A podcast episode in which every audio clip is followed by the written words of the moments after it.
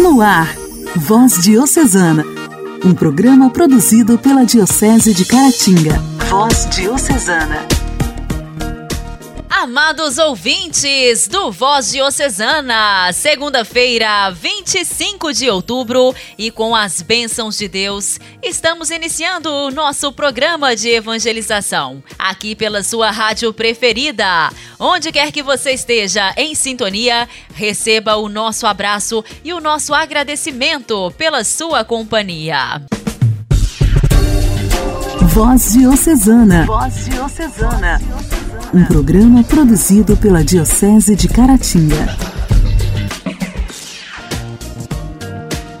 Hoje, dia 25 de outubro, celebramos o dia de Santo Antônio de Santana Galvão. O brasileiro Antônio de Santana Galvão nasceu em 1739 em Guaratinguetá, São Paulo. Seu pai era Antônio Galvão de França, capitão-mor da província e terciário franciscano. Sua mãe era Isabel Leite de Barros, filha de fazendeiros de Pindamonhangaba. O casal teve 11 filhos. Eram cristãos caridosos, exemplares e transmitiram esse legado ao filho. Quando tinha 13 anos, Antônio foi enviado para estudar com os jesuítas, ao lado do irmão José, que já estava no seminário de Belém, na Bahia. Desse modo, na sua alma estava plantada a semente da vocação religiosa. Aos 21 anos, Antônio decidiu ingressar na Ordem Franciscana, no Rio de Janeiro. Sua educação no seminário tinha sido tão esmerada que, após um ano, recebeu as ordens sacerdotais, em 1762. Uma deferência especial do Papa, porque ele ainda não tinha completado a idade exigida.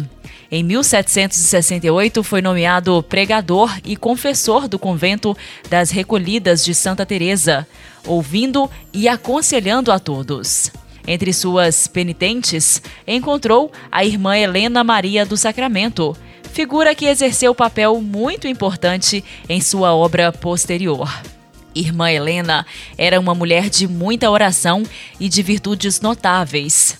Ela relatava suas visões ao Frei Galvão. Nelas, Jesus lhe pedia que fundasse um novo recolhimento para jovens religiosas, o que era uma tarefa muito difícil, devido à proibição imposta pelo Marquês de Pombal em sua perseguição à Ordem dos Jesuítas.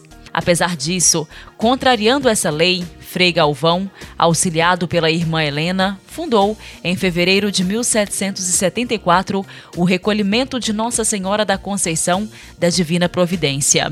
No ano seguinte, morreu irmã Helena e os problemas com a lei de Pombal não tardaram a aparecer. O convento foi fechado, mas Frei Galvão manteve-se firme na decisão, mesmo desafiando a autoridade do Marquês. Finalmente, devido à pressão popular, o convento foi reaberto e o Frei ficou livre para continuar sua obra. Os 14 anos seguintes foram dedicados à construção e ampliação do convento e também de sua igreja, inaugurada em 1802. Quase um século depois, essa obra tornar-se-ia um patrimônio cultural da humanidade, por decisão da Unesco. Em 1811, a pedido do bispo de São Paulo, fundou o recolhimento de Santa Clara em Sorocaba. Lá permaneceu 11 meses para organizar a comunidade e dirigir os trabalhos da construção da casa. Nesse meio tempo, ele recebeu diversas nomeações, até de guardião do convento de São Francisco, em São Paulo. Com a saúde enfraquecida, recebeu autorização especial para residir no recolhimento da luz durante sua última enfermidade. Frei Galvão foi morar num pequeno quarto, ajudado pelas religiosas que lhe prestavam algum alívio e conforto. Ele faleceu com fama de santidade em 23 de dezembro de 1822. Frei Galvão, a pedido das religiosas e do povo, foi sepultado na Igreja do Recolhimento da Luz, que ele mesmo construíra.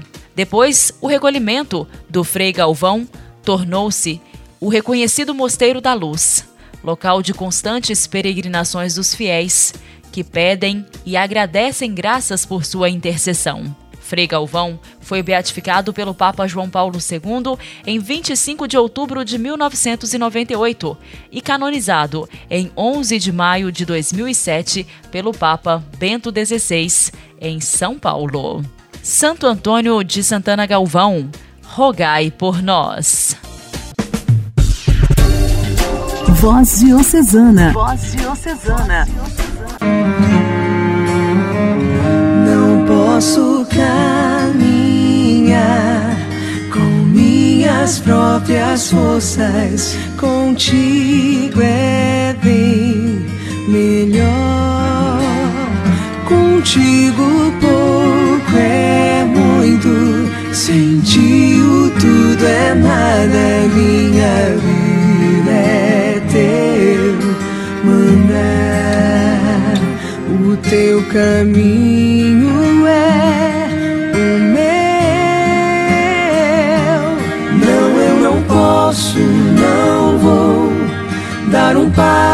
passo sequer. Se Deus não for comigo, não irei jamais. Não, eu não posso, não vou dar um passo sequer. Se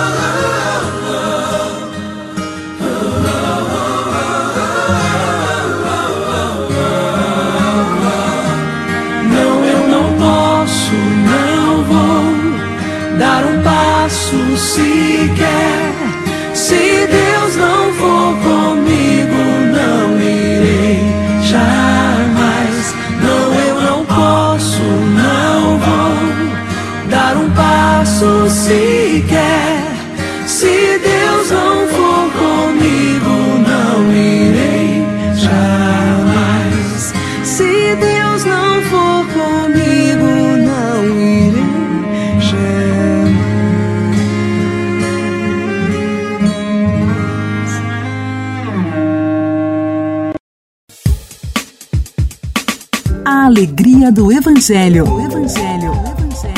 Oração, leitura e reflexão. Alegria do Evangelho. O evangelho desta segunda-feira será proclamado e refletido por Felipe, da paróquia Nossa Senhora da Penha, de Pocrane.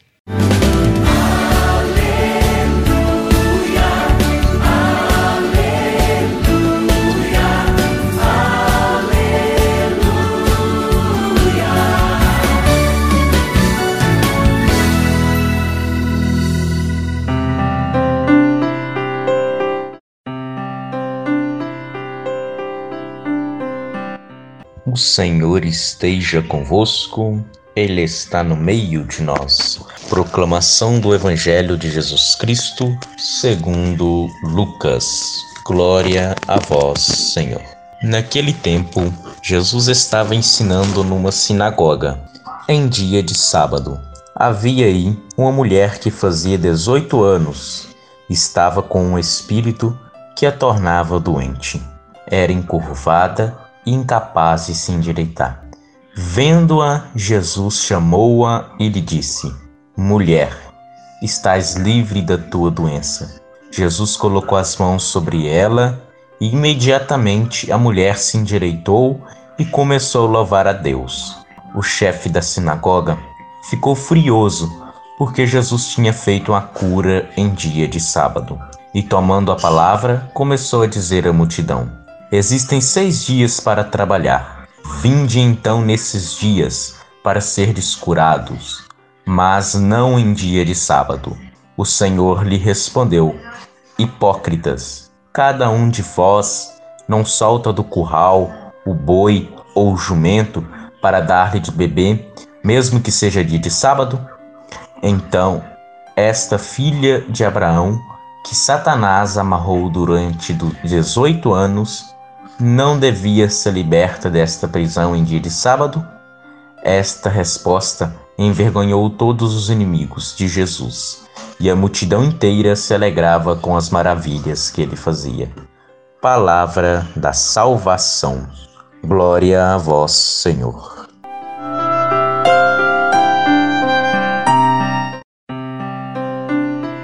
Meus irmãos e minhas irmãs, hoje no nosso Evangelho, Jesus olha para aquela mulher que estava enferma e Jesus a chama. Jesus a chama para que ela mude de vida, mude de coração. E assim também na nossa vida cotidiana, no nosso dia a dia. Todos os dias Jesus vem nos chamar. Jesus vem nos chamar à conversão. Jesus vem nos chamar a ser libertos. E todos os dias da nossa vida, o Senhor está nos chamando. E quando o Senhor nos chama, a gente precisa escutar a sua voz, mudar de vida e querer ser curado. Esta mulher do nosso evangelho estava sofrendo 18 anos de uma doença que atormentava. Ela era encurvada incapaz de se endireitar. Mas Jesus a chamou e ela olhou para o Cristo e viu que Jesus podia salvar, que Jesus estava ali para libertá-la. E assim também é a nossa vida. Nós devemos todos os dias voltar o nosso olhar para Jesus, sentir que Ele está nos chamando para nós sermos curados também. Sermos curados do egoísmo, sermos curados da hipocrisia, dos males da vida, voltar o nosso olhar para Jesus e sentir que Ele pode nos curar. Ele pode nos curar deste mal que o mundo nos oferece. Que nós possamos aprender com o Santo Evangelho, voltar somente o nosso olhar para Jesus e sentir que Jesus está nos chamando todos os dias da nossa vida. Glória ao Pai, ao Filho e ao Espírito Santo como era no princípio, agora e sempre. Amém.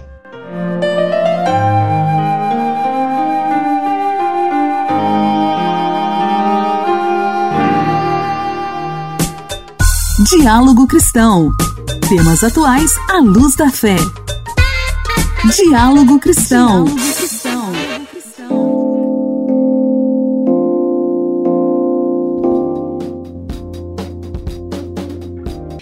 setembro de 2021, 10% das famílias entrevistadas na pesquisa de endividamento e inadimplência do consumidor, realizada pela Confederação Nacional do Comércio, declararam não ter condições de pagar suas dívidas em atraso.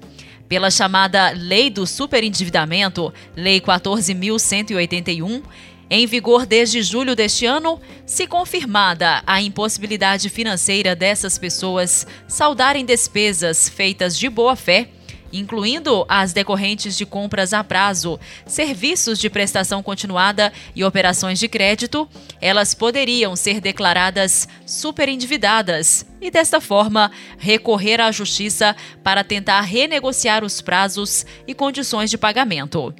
Vamos ouvir aqui no Diálogo Cristão mais informações com a repórter Luciana Clara. Olá, Janaíne. Olá, ouvintes do programa Voz Diocesana.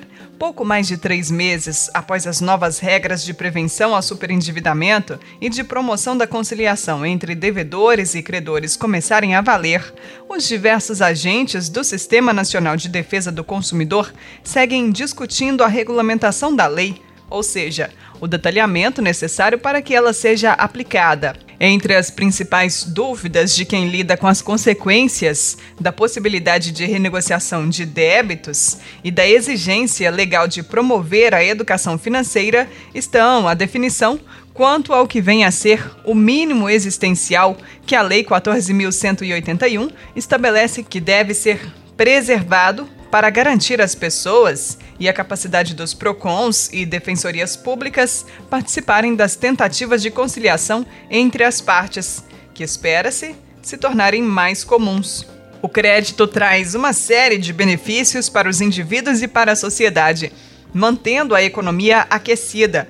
Contudo, pode levar a empréstimos concedidos inadequadamente O acesso ao crédito é positivo porque permite a antecipação de compras, a realização de investimentos e traz benefícios individuais e sociais. O que não é bom é o superendividamento, que ocorre quando o consumidor de boa fé manifesta a impossibilidade de pagar a totalidade de suas dívidas de consumo, pois isto comprometeria o mínimo essencial para sua sobrevivência digna. Vários países já regulamentaram seus parâmetros de mínimo existencial, estabelecendo modelos próprios. Em alguns casos, como nos Estados Unidos e França, são estabelecidos valores mínimos ou percentuais sobre a renda para caracterizar o que é o mínimo existencial. Em outros, como Colômbia e Chile, é avaliado o quanto cada consumidor pode dispor mensalmente para pagar suas dívidas, ou seja, isto é feito caso a caso. Igreja, Igreja em Ação. Formação, CNBB, notícias, Vaticano, diocese, não paróquia, a minha Igreja fé. em Ação.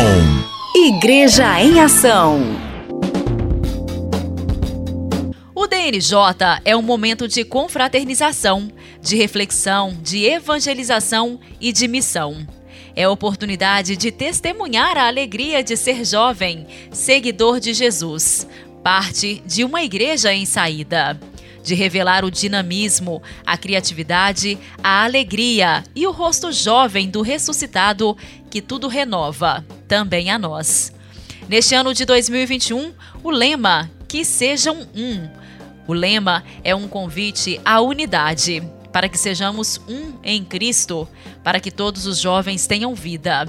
A vida é um dom precioso e nesse tempo de pandemia que estamos vivendo, os jovens são chamados a serem guardiões da vida. No dia 31 de outubro, acontece o encontro do DNJ na paróquia Senhor Bom Jesus, em Bom Jesus do Galho. No quadro Igreja em Ação de hoje, estamos recebendo o assessor diocesano do setor de juventude da Diocese de Caratinga, Padre Josemar, que traz os detalhes deste grande evento.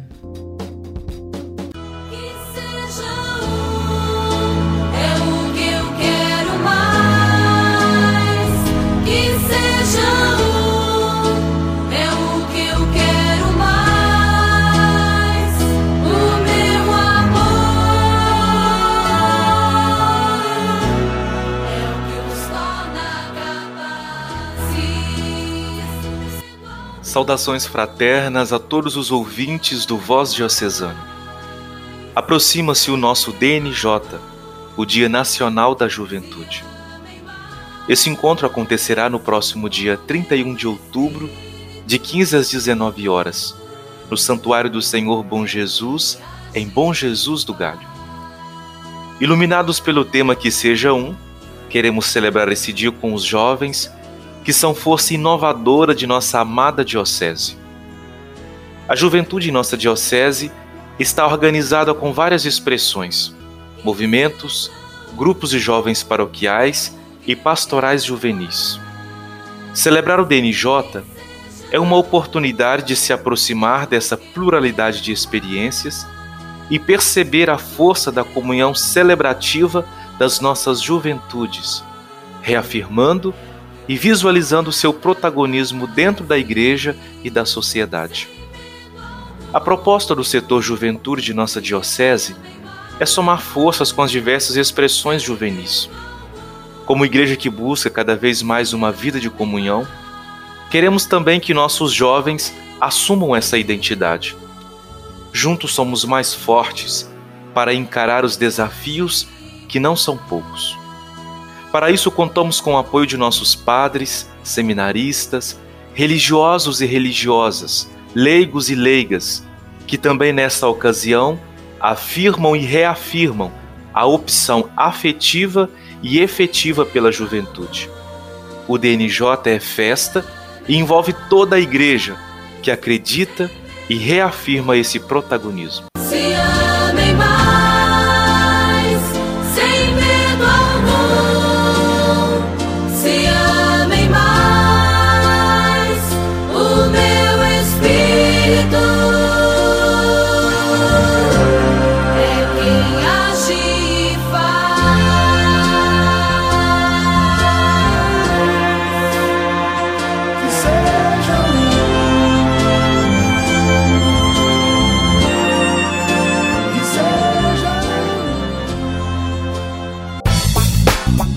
Nossa história, nossa história. Curiosidades e fatos que marcaram nossa diocese.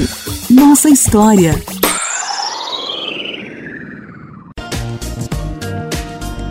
No quadro Nossa História de hoje, Rosene continua a história sobre Padre Roque Colombo e hoje traz um testemunho de Dom Hélio, dito após a morte de Colombo. Queridos amigos da Voz Diocesana e também o nosso querido, saudoso Dom Hélio Heleno, nos dias em que o Padre Colombo no finalzinho de sua vida, ele fez uma visita ao Padre Colombo. E olha o que o Dom Hélio disse. Como é difícil falar de Eucaristia sem falar das mãos. Aproveito este espaço para testemunhar um fato ocorrido com Padre Colombo na terça-feira, dia 27 de julho, Fui atendê-lo em confissão. Ao dar-lhe a absolvição, Padre Colombo, com gestos suaves e serenos, segurou minhas mãos e lentamente beijou-as. Meditei insistentemente sobre o ocorrido. Percebi que aquele momento ele beijava a Eucaristia em potência que todos os sacerdotes trazem em poder se consagrar. Demonstrou o máximo respeito a esse estado conferido aos sacerdotes, o poder de consagrar e perdoar, dando gratuitamente a salvação de Cristo. Eis aí um homem de Deus cuja vida foi para Deus e sua igreja Somente quem é de Deus tem Deus para dar. Ele deu aquilo que ele mais tinha: Cristo Eucarístico. Padre Colombo fez uma Eucaristia para o povo de Caratinga. Agora, esse homem de Deus foi para Deus e descansa em paz sob o olhar da Virgem de Lourdes.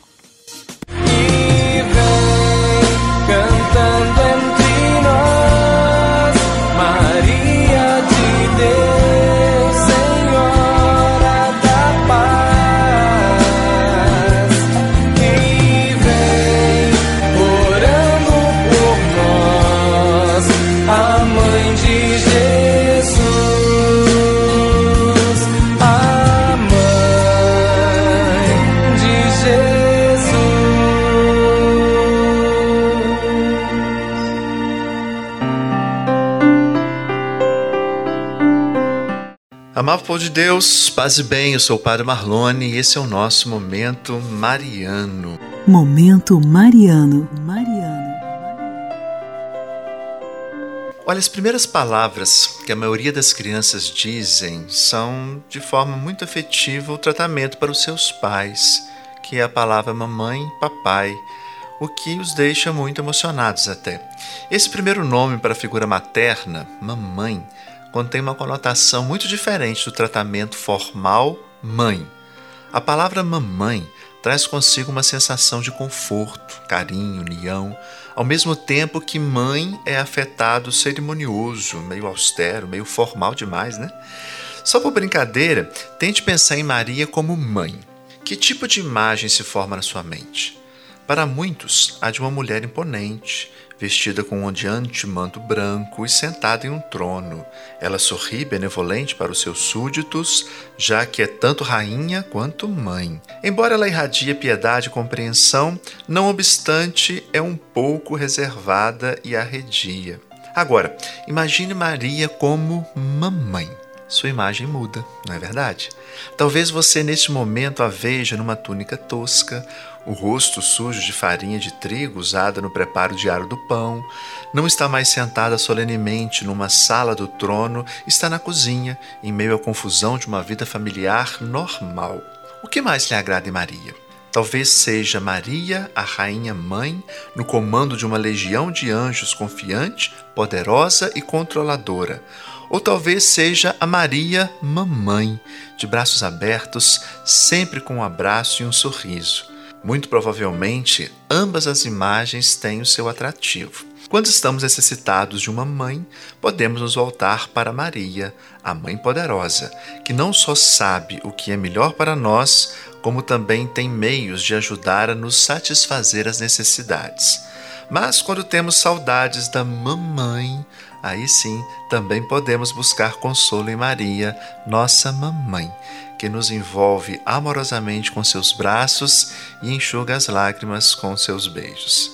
E aí, em geral, você imagina Maria como mãe ou como mamãe? Que aspectos de Maria você precisa considerar hoje? É preciso reconhecer que temos necessidade do amor de uma mãe. Se nós não temos uma mãe na terra, podemos ter a certeza que temos uma mamãe no céu. Ficamos hoje por aqui. Um forte abraço, meu querido, minha querida. Até o nosso próximo programa, se Deus quiser. Deus te abençoe.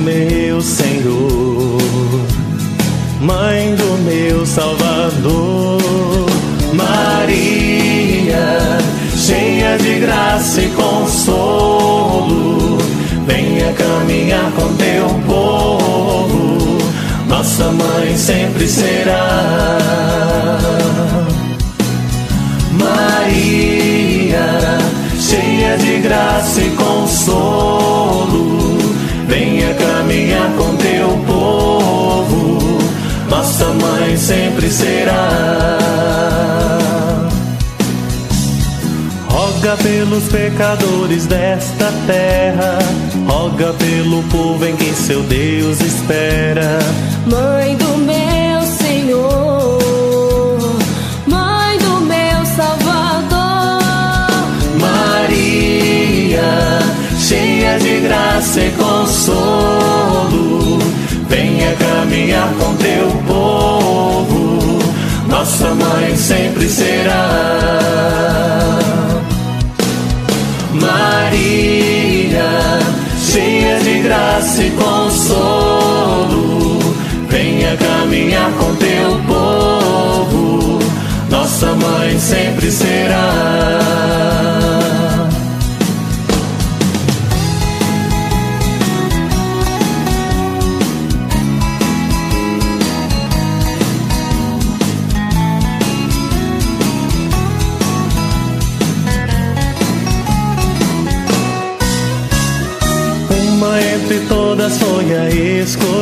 كده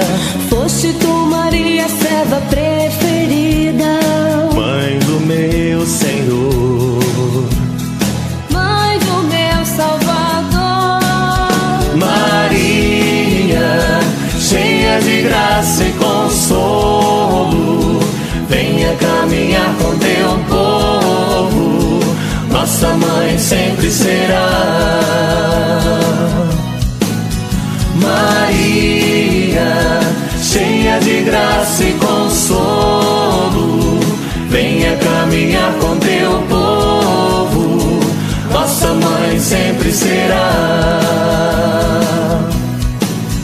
Maria, cheia de graça e consolo, venha caminhar com teu povo, nossa mãe sempre será.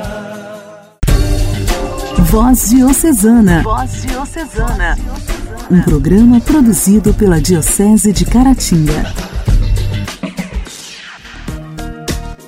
Queridos ouvintes, está terminando o programa de hoje, mas a semana está só começando, não é mesmo? Amanhã, se Deus quiser, estarei de volta e conto, como sempre, com a sua sintonia. Um forte abraço, uma semana abençoada e repleta de realizações para você. Você ouviu Voz Diocesana, um programa da Diocese de Caratinga. Voz Diocesana.